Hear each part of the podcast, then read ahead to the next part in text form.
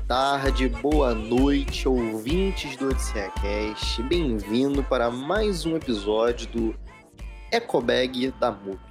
Nosso terceiro episódio. Bem, se você não escutou ainda, o primeiro e o segundo episódio, eu faço questão de fazer essa pausa aqui nesse começo, que é para dizer que, por favor, discute. Você, ouvinte, vai adorar, principalmente o segundo episódio que eu, Ricardo, fui, fui, sofri de uma, uma leve trollagem aqui do nosso editor barra host, senhor Matheus Correia, que é o nosso editor maravilhoso, a nossa Thelma Schoolmaker aqui das edições. É, é, no finalzinho do episódio eu sofri uma trollagenzinha. Pra vocês saberem, eu não vou contar, não vou dar spoiler. Assim como os filmes que eu recomendo aqui, não vou dar spoiler nenhum. É... Escuta o episódio inteiro e espere até o final pra vocês entenderem a trollagem que ele fez comigo. Bem, é... como vocês já sabem, esse quadro aqui é um quadro de dicas, né? Eu vou deixar aqui você instigado para conseguir, para querer ver o filme é, dos três que eu vou trazer é, é, filmes e produções contemporâneas, né, de diretores novos ou talvez não, é, produções e curadorias da, da MUBI, distribuições deles propriamente dito.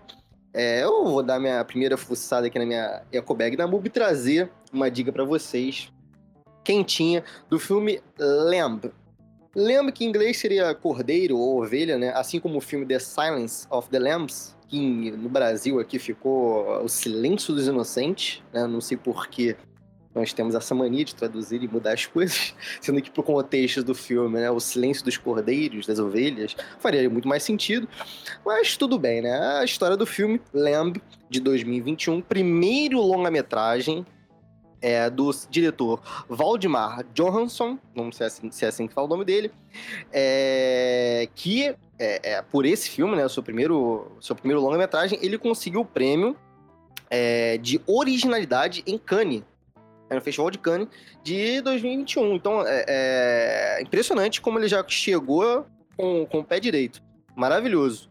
É, a história do filme, basicamente, é de um casal que vive bem, bem isolado, assim, numa no, na, na, Islândia, né? Bem isolado de todo mundo mesmo, é um lugar bem rural, uma cidadezinha remota, que é perto de montanhas, né?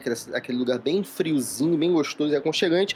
Só que o, a diferença de, de da, desse aconchego todo, desse ambiente, o filme ele tem uma, uma sessão de terror, mistério, drama, um suspense assim bem, bem sinistro.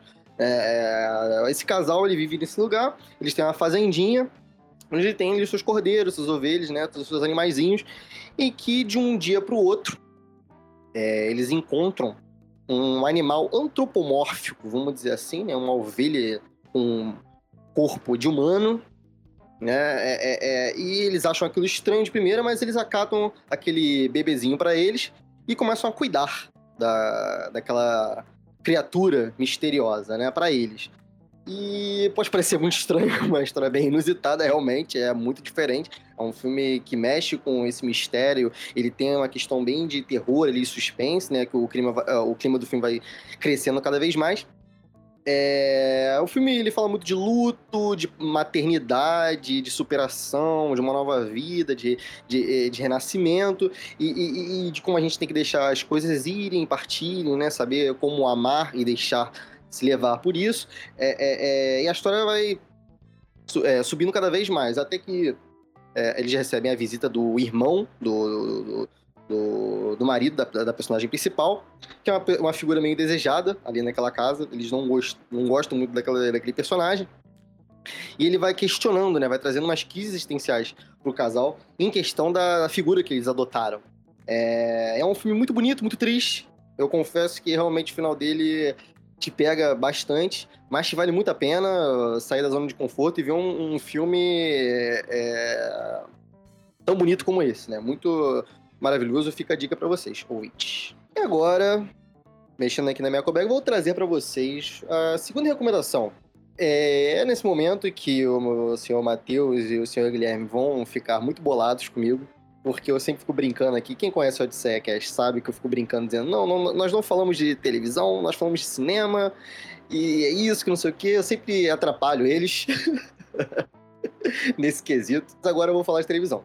É, a gente sempre tá falando aqui de curtas e metragens, média-metragens, longa-metragens. Agora eu vou falar de uma série que a MUBI produziu ao lado de uh, ninguém mais, ninguém menos que Lars von Trier, sim, o diretor dinamarquês.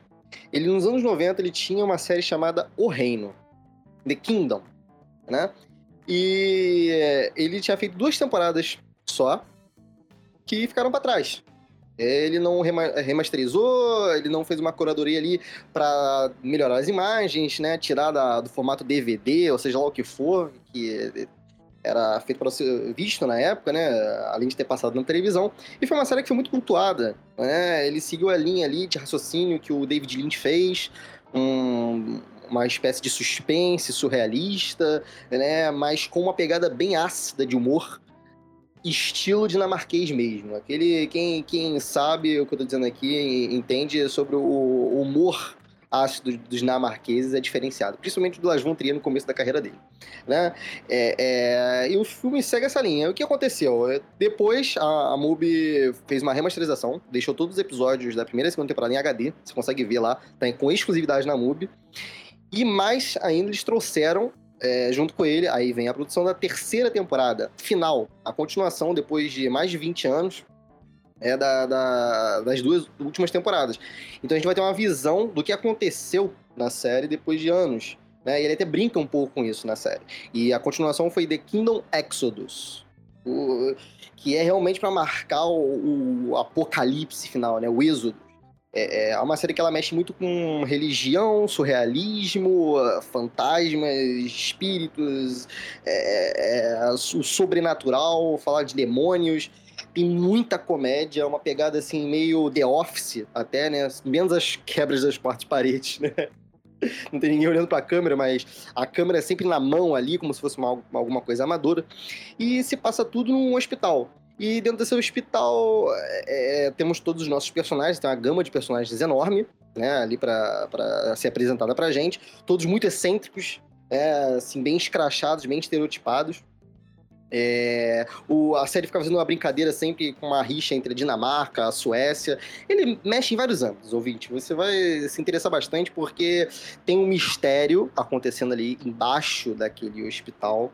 É, ele já começa a série, todas as intros são é, é, a mesma, né? Ele conta ali sobre uma história que o hospital ele foi fundado, né? Ele foi construído por cima de um lugar onde era uma lavoura, onde é, tinha os trabalhadores, aconteceu uma guerra e tudo mais.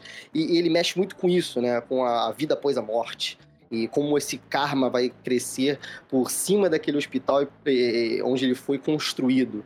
E é uma série super interessante, é muito engraçado, os efeitos são maravilhosos e, é muito bom você acompanhar assim e, ver como as coisas envelhecem bem, né? Ainda mais com a produção da MUBI por trás na, na terceira temporada que trouxe é, isso para nós. Então, fora isso também, eles estão com esse relacionamento amoroso com o Lasmon 3, estão colocando todos os filmes dele no catálogo da MUBI. Tem quase todos. Daqui a pouco já vai ter a filmografia dele inteira lá. Botaram até os filmes do Dogma 95, da época dele.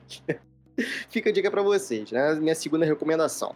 Agora, para minha terceira e última é, dica de filme, acabando aqui, uh, deixando minha eco vazia para vocês, eu trago o filme Pleasure, é, da diretora Ninja Tyberg, que é o primeiro longa-metragem dela, né, de estreia, é, feito em 2021, que no, na tradução mais nua e crua do, do nome do filme, Pleasure significa prazer.